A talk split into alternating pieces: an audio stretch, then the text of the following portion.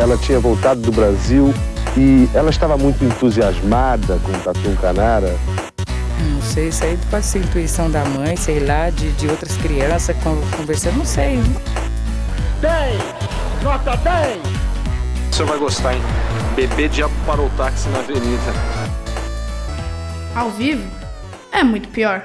Olá, eu sou o Danilo Corsi. Eu sou Camila Quintel. E hoje vamos ver como os nossos milicos sempre torceram o nariz para a ciência e não é de hoje. Muitos poucos conhecem, mas o massacre de Manguinhos não derramou sangue efetivamente.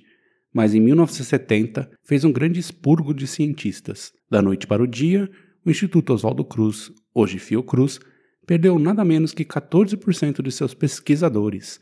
Venha entender essa história com a gente hoje. Mas antes, nossos patrocinadores. Primeiro, o siteguy.dev, aquela empresa que cuida do nosso site e tem os melhores preços do mercado para quem precisa fazer um site novinho com as últimas tecnologias do mercado. Acesse siteguy.dev e veja o que eles oferecem. E agora, Camila, o que o Drinco nos mandou hoje? O vinho de hoje é o Misconduct Wines Massacre Massacre. Massacre Rosé, um vinho canadense suave e refrescante, com toques de morango e ruibarbo, que deixa um retrogosto adocicado na boca. E esse vinho está por 150 reais lá no drinco.com.br. Aproveite esses dias quentes com o vinho com retrogosto de morango e ruibarbo. Ó. Oh. Brinde história. Tchim, tchim. Tchim, tchim. O presidente da República resolve suspender os direitos políticos, de acordo com o artigo 182 da Constituição, e na forma do disposto no artigo 4 do Ato Institucional número 5, de 13 de dezembro de 1968, tendo em vista a indicação do Conselho de Segurança Nacional, pelo prazo de 10 anos, subscrevem Emílio Garrastazu Médici e Francisco de Paula Rocha Lagoa. Companheiros, era um massacre de Manguinhos. Começamos a história no Brasil dos anos 1940. O mundo estava em guerra, a ditadura varguista ainda era muito forte. Com o fim da Segunda Grande Guerra, os norte-americanos ainda estavam alocados em uma base militar no Rio Grande do Norte, fato que incomodava muito a esquerda, especialmente Luiz Carlos Prestes, então senador pelo Partido Comunista Brasileiro. Malditos comunistas. Em 1946, ele defendeu arduamente a retirada dessas tropas americanas do Nordeste, e essa defesa reverberou entre os estudantes brasileiros. Mas não só. Muitos professores acadêmicos também saíram em defesa das ideias de Prestes. E um grupo desses professores será a parte essencial do massacre de Manguinhos. São eles Aitimus Sacher, Hermann Lent, Moacir Vaz de Andrade, Augusto Cid de Melo Perizet, Augusto de Souza Lopes, Sebastião José de Oliveira, Fernando Braga Ubatuba e Tito Arco Verde Cavalcante de Albuquerque. Aliás, achei curiosíssimo que o Ait Mustache nasceu em Esmirna, no então Império Otomano, hoje Turquia, que vai completar 100 anos de vida com esse nome este ano. Olha só. E você, Camila, nasceu no Império Otomano também? Não, Ou no não. Império Austro-Húngaro? Nacionalidade austro-húngara. Eu não nasci nem no, no Império Otomano, nem no Astro-Húngaro. Astro-Único é ótimo. Nem no Astro-Húngaro. Eu nasci no Império do... Marreco. da Boa Vista. Enfim, voltando ao tema. Esse grupo estava baseado no Instituto Oswaldo Cruz. Além de professores, eles eram médicos, bioquímicos e essencialmente pesquisadores. Hermann Lent, por exemplo, foi um parasitólogo pioneiro. Foi ele que implementou, em 1935, em Manguinhos, a criação de barbeiros para o estudo de, da doença de Chagas. Basicamente, esse era um grupo de ponta que estudava doenças tropicais. Depois do discurso de Prestes, eles enviaram um telegrama à tribuna popular elogiando a ação política dele. E isso tocou o alarme nos militares, onde já se viu professores comunistas que estão criticando as forças armadas e o governo. A vigia era grande, com infiltrados na instituição, arapongas vigiando e grupelhos estilo MBL, sempre de olho nos passos desses cientistas. Mas não é que eles se preocuparam muito com isso naquele momento e continuaram sendo ativistas do desenvolvimento científico brasileiro. Eles participaram de disputas políticas pela criação de instituições de fomento à pesquisa e de um ministério voltado à pesquisa, à ciência e à tecnologia. Defendiam a autonomia do IOC e prezavam pela consolidação da produção científica nacional. Tudo certo. Aí veio o desastre de 1964, o golpe militar. Tão logo se tornou ministro da Saúde, em 24 de abril de 1964, o médico Raimundo de Moura Brito exigiu a entrega das funções de chefia por parte dos pesquisadores. À época, sete dos dez cientistas foram afastados das chefias de divisão e de seção. Em seu discurso de posse, o político do Partido da União Democrática Nacional, a UDN, afirmou desejar que as ideias exóticas que em Manguinhos foram infiltradas serão banidas definitivamente e que Manguinhos de amanhã será uma colmeia de trabalho e não um foco de ideias subversivas, segundo a reportagem do Diário do Correio da Manhã, de 24 de abril de 64. Era um Quiroga, né? Basicamente. Diante disso, ele solicitou que a Comissão Geral de Investigações, criada pelo Decreto 53.897, de 27 de abril de 64, formasse uma subcomissão e instaurasse inquérito civil a cargo do interventor Francisco de Paula Rocha Lagoa. O objetivo era investigar pesquisadores e funcionários do Instituto por supostas ações subversivas e desvios administrativos. Paralelamente ao inquérito civil, o inquérito policial militar, um IPM, na esfera militar, buscava apurar a ocorrência de atividades subversivas na instituição. Porém, mesmo com esse descalabro todo, eles não desistiram, até porque muitos de seus pedidos não estavam desalinhados com a mentalidade desenvolvimentista dos milicos naquela época. A produção científica nacional consolidada seria de grande consonância com o projeto nacional industrialista do governo militar, e a projeção de tecnologias de origem brasileira poderiam ser bem úteis à defesa das megas obras e projetos de expansão do período militar, como a Ponte Rio-Niterói, as hidrelétricas mastodônticas e a ocupação da Amazônia, como sempre. Mas eu tenho uma dúvida aqui. Diga. A, a crise começou em 1940 e é só em 1964 que começou a perseguição, é isso?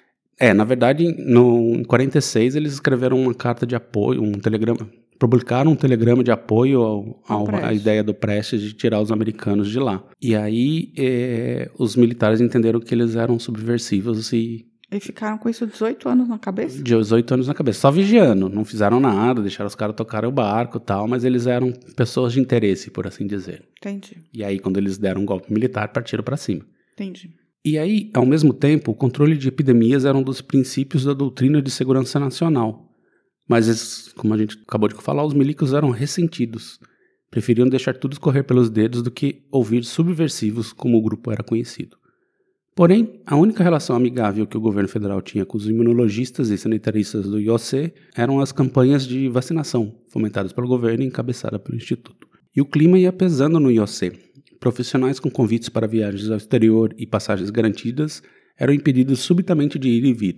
Os inquéritos eram jogados para cima dos pesquisadores da instituição em busca de recebimento indevido de verbas por meio de subvenções de instituições particulares, nacionais ou estrangeiras. Basicamente, queriam achar uma brecha, qualquer, uma brecha qualquer para acusá-los de corrupção.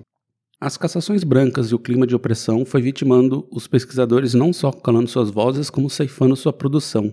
Nem o filho do fundador da instituição, o Walter Oswaldo Cruz, escapou ileso. Por recomendação de Raimundo de Brito, o ministro da Saúde, Lagoa ordenou que todo e qualquer recurso destinado ao IOC passasse pelo seu crivo.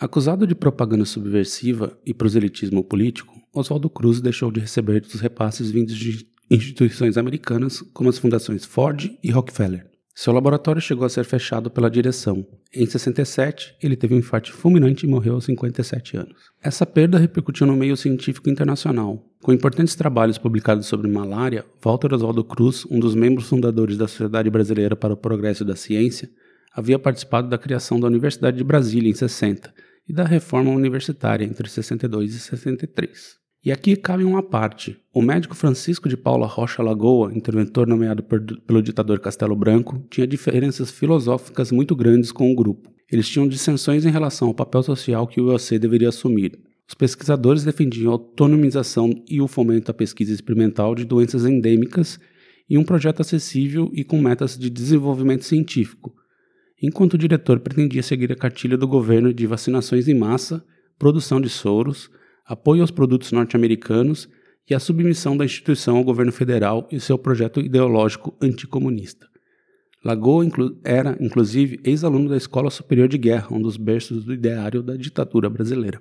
Mas assim, na verdade, tava, os, tinha partes certas nos dois, assim, o, a, o desenvolvimento de soros e de vacinas não era uma coisa ruim. Mas isso não era, não era o, a questão. Os cientistas defendiam isso, mas o, o Lagoa queria que fosse só isso. Ah, entendi.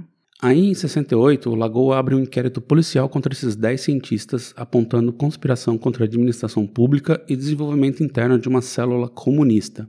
Entre os temas investigados pelos órgãos de segurança do regime militar como possíveis atos subversivos praticados no Instituto Oswaldo Cruz, esteve a proposta de criação do Ministério da Ciência e Tecnologia, causa que alguns dos pesquisadores perseguidos defendiam, e aquele telegrama de 1946. O bioquímico gaúcho Fernando Batuba chegou a passar 14 dias incomunicável no paiol de pólvora do Exército em Paracambi, a 75 quilômetros do Rio de Janeiro, na Baixada Fluminense.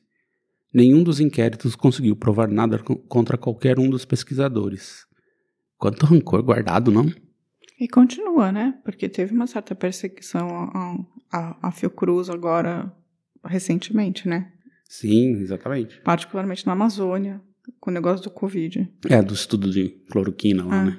E o governo iniciou um movimento de ordenamento ideológico no interior dos grupos de pesquisa científica. Começou-se um patrulhamento interno no IOC e muitas das coleções de laboratórios, incluindo o acervo científico histórico do Laboratório de Entomologia, um dos mais ricos e completos da América Latina, foram desmantelados e dissolvidos pelos policiais intervencionistas. Também aumentou o cerceamento financeiro por parte da diretoria do IOC, que fechou fluxos que financiavam diversas pesquisas do, do Instituto. Isso leva à inviabilização de diversos trabalhos e o fechamento de diversos laboratórios. Mas Lagoa queria mais. Ele sai da Fiocruz e se torna ministro da Saúde do governo Médici, ainda em 69. Agora ele poderia ir com tudo para cima dos cientistas. Ele articulou com os milicos e conseguiu um decreto. Esse decreto foi publicado em 1 de abril de 1970 e suspendeu os direitos políticos dos pesquisadores Haiti Mustache, Herman Lente, Moacir Vaz de Andrade, Augusto Cid, Hugo de Souza Lopes, Sebastião José de Oliveira, Fernando Braga Batuba e Tito Arcoverde. Dois dias depois, os mesmos cientistas foram também aposentados compulsoriamente, ao lado de mais dois colegas que não apareceram no primeiro decreto, o médico imunologista e especialista na área de micologia Massal Goto e o parasitologista Domingos Arthur Machado Filho. Era o chamado Massacre de Manguinhos, pressão cunhada por um dos caçados, o médico e entomologista Herman Lent, em seu livro sobre a história, lançado em 78. Todos tinham mais de 30 anos de carreira e eram reconheci- reconhecidos internacionalmente por sua, sua produção científica e coordenavam equipe de jovens pesquisadores em seus laboratórios. Apesar de seus currículos invejáveis, tiveram que retirar seus pertences às pressas e, a partir do dia seguinte, foram proibidos de colocar os pés na instituição. Até o acesso à biblioteca foi vedado. Que absurdo, que coisa mais ignorante. Pois é, né? Para a maioria deles, Lagoa teria usado o novo cargo de ministro da Saúde para concluir um projeto de vingança. Como nós tínhamos denunciado o desvio de verba de ma- da malária, da peste bubônica e da meningite, estávamos muito visados, afirmou Domingos Machado. A cientista social Wanda Milton explicou o que aconteceu com a instituição. Vou ler aqui o que ela falou. A cassação privou a instituição de grandes cérebros que estavam na ponta do conhecimento científico do país, em áreas como entomologia, micologia e fisiologia. Todos os pesquisadores eram líderes de projetos e seus laboratórios foram desmontados. A entomologia, que era uma das áreas mais importantes e tradi- tradicionais da instituição, por causa da pesquisa com insetos transmissores de doenças endêmicas no país, ficou desfalcada. Tratava-se de um grupo que participara e testemunharam uma mudança de paradigma na abordagem da saúde. Para a Fiocruz, as cassações representaram desmobilizações de equipes de pesquisa que atuavam desde os anos 30, com consequências desastrosas para a continuidade institucional do IOC, que foi incorporado com outras instituições da área de saúde em uma nova instituição criada em 70, a denominada Fundação Oswaldo Cruz. E aqui eu explico. O governo federal fundiu o Instituto Oswaldo Cruz com diversas instituições ligadas à saúde pública e pesquisa médica, como a Escola Nacional de Saúde Pública, o Instituto de Produção de Medicamentos, o Instituto Fernandes Figueira, o Instituto de Ende- Endemias Rurais, o Instituto Evandro Chagas e o Instituto de Leprologia. Aí nasceu a Fundação Instituto Oswaldo Cruz, hoje né, Fiocruz. Isso encerrará qualquer projeto de autonomização da IOC e do IOC e criará um sistema descentralizado de pesquisa científica, fragilizando o instituto em termos de capital político e capacidade de articulação naquela época de ditadura. A ditadura militar teve um impacto terrível sobre o desenvolvimento científico brasileiro, escreveu Wanda Milton. Não só sobre os dez cientistas caçados, mas sobre todo o Instituto Oswaldo Cruz. Tanto que em 74, o ministro da Saúde, Paulo de Almeida Machado, declarou que a Fiocruz era um cadáver insepulto na Avenida Brasil.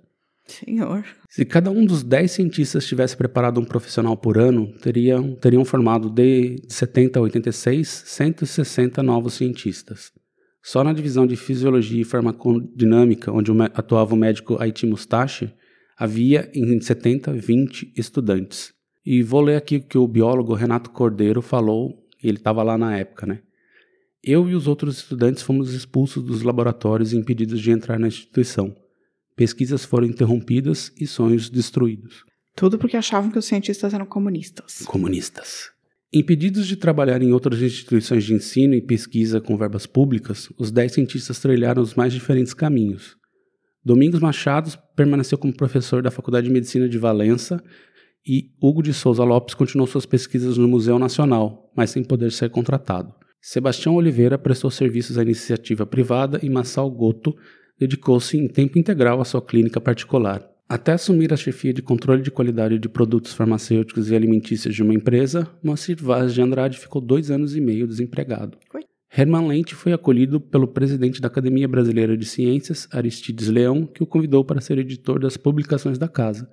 E mais tarde ele virou professor da Universidade de Santa Úrsula, no Rio. Outros quatro cientistas seguiram para o exterior. Augusto Pirizet passou a fazer pesquisa científica na França e na Alemanha. Aliás, aqui na Alemanha ele ajudou o Instituto Bernhard Nocht de Medicina Tropical a se tornar referência mundial. Fernando Batuba deu aulas na Inglaterra e na Escócia, e Haiti Mustache foi contratado por uma universidade da Venezuela.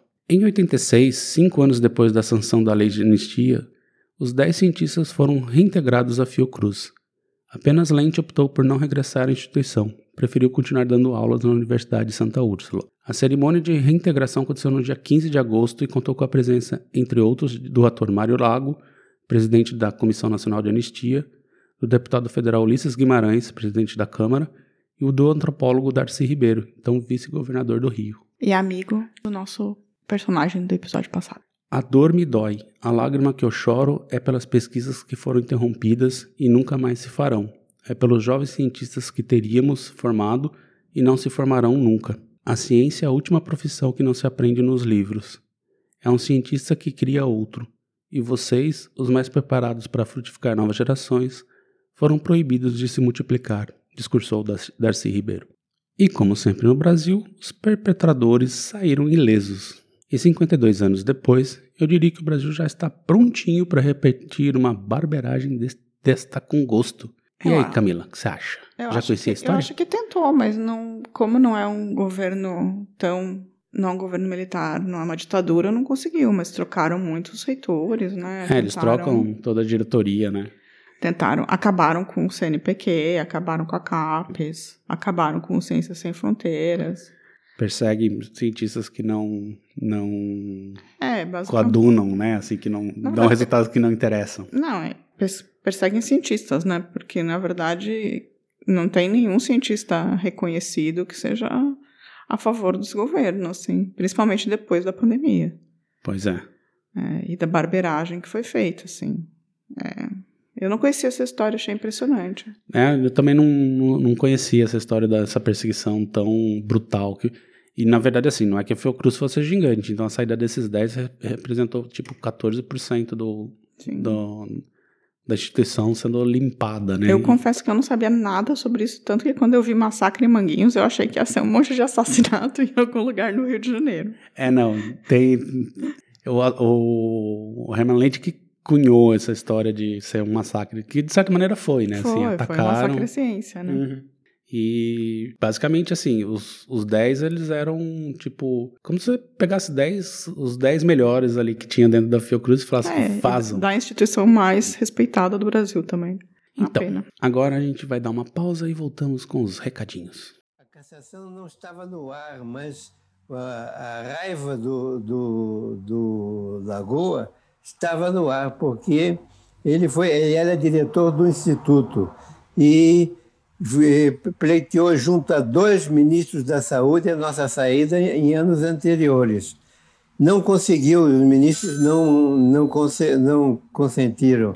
E de, de maneira que, que quando ele foi ministro, quando ele, afinal, foi, foi ministro, então ele fez o que ele quis. Camila, se alguém aí também foi perseguido Para fazer, por fazer ciência, como faz? O que que faz? É, manda um e-mail pra gente falando dessa história, não que a gente possa fazer qualquer coisa, mas é, isso foi só uma chamada para eu poder dar o contato do podcast. É, exatamente. E o, o e-mail é contato@muitopior.com.br. Ou você também pode reclamar em qualquer uma das nossas redes sociais, Facebook, Twitter ou Instagram. E também pode deixar recados no YouTube, que é uma maneira comum das pessoas falarem com a gente. Uma outra maneira é também ir até o nosso site e deixar um recado, que pode ser tanto em texto, nos comentários, como em áudio. Verdade.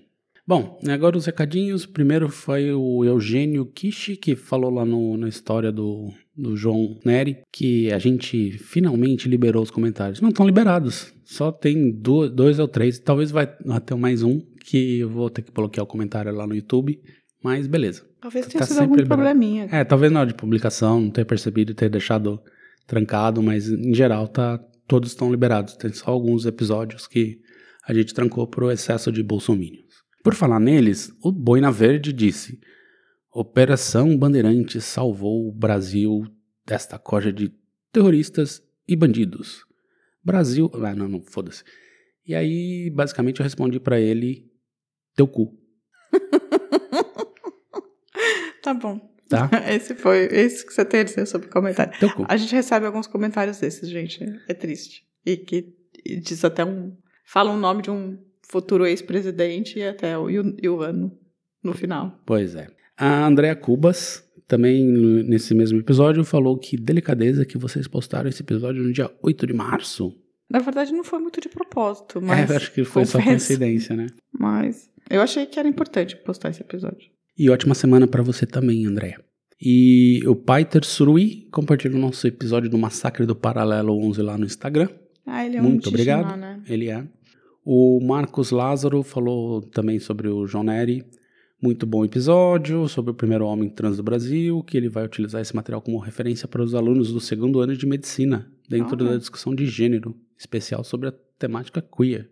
E a forma como abordará a dimensão da saúde física do João vai suscitar muitas discussões. Ah, Grande eu, abraço. eu preciso dizer duas coisas pro Marcos. É, o primeiro é que ele não é o primeiro homem trans obrigatoriamente. Ele é o primeiro homem que foi operado, né? É, que teve Sim. a cirurgia. Ok. E aí a segunda coisa é que, assim, a coisa da saúde física tem duas entrevistas ne- dele. Uma com a Marília Gabriela e outra num programa de Minas Gerais, assim, que chama... Esqueci agora, né? Tipo Roda Viva, É mas tipo não é Roda, Roda Viva, de Minas Gerais. E Voz Ativa chama. E que ele fala sobre isso, fala sobre essa- o que estava acontecendo com o corpo dele depois de tanto tempo de hormônios. Então não fui eu que inventei, tá? Só pra. E que quantos médicos não sabiam como, como reagir diante disso, assim. E lá também no Instagram, Helenara Leitão falou que não, nesse mesmo do episódio do João, que não lembrava desse caso. Ela fica imaginando o terror que passou essa pessoa por viver da sua verdade, verdade de vi- vida. Um lutador. É, sim, foi, foi terrível. E ainda é, né? Na verdade, isso não mudou muito. Ainda Sim. é, tá mais fácil, porém ainda é muito difícil.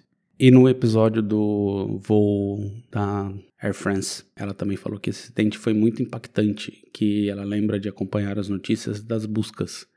E o fundador do Banco de Tecido Humano de da Santa Casa de Porto Alegre, o Dr. Roberto Shen, e sua esposa e filha estavam lá. Que pena. Ai, que triste, né? Acidente aéreo é sempre uma tristeza sem fim, né? Porque é uma coisa de dois minutos que acaba com a vida de 300, 400 pessoas. E aí a Mary Barp, no episódio lá do caso Van Lu, falou, perguntou: Será que a Lu ainda está viva? Eu só não tenho a menor ideia. Não sabemos. Não sei. Mas se você souber, escreva para contato@muitopior.com.br. E é isso. Você tem algum outro recadinho aí? Ah, e um abraço também pro Ricardo Cravo, que continua nos mandando. Ah, sempre abraço pro Ricardo Cravo, sempre. Não, não tenho mais nenhum, nenhum recado, não. Então é isso. Semana que vem estaremos de volta. Um beijo, gente. Tchau, tchau. Tchau, tchau. A vida é muito pior. Esse episódio é um oferecimento de trinco.com.br e siteguy.dev.